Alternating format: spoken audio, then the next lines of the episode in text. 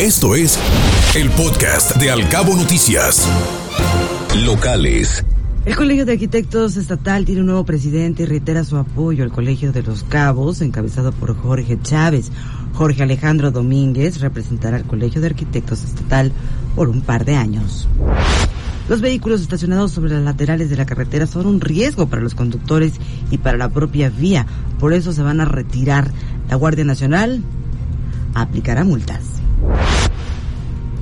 Zonas urbanas de Cabo San Lucas y de San José del Cabo pues requieren vialidades alternas, dice Gustavo Rubio, presidente Canaco. No solamente la transpeninsular, los focos rojos están en los centros comerciales también, los de vivienda que necesitan más calles, señala el comercio formal de la localidad.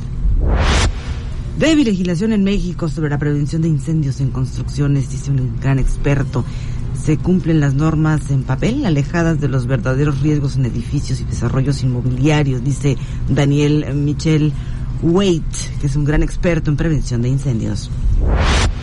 Aumentan los casos de violencia contra las mujeres. Este problema social se da como consecuencia de adicciones como el alcoholismo, drogadicción y falta de empleo. También la Asociación de Mujeres contra la Violencia de Género y Protección a la Niñez dice que necesita más apoyo para atender esta problemática.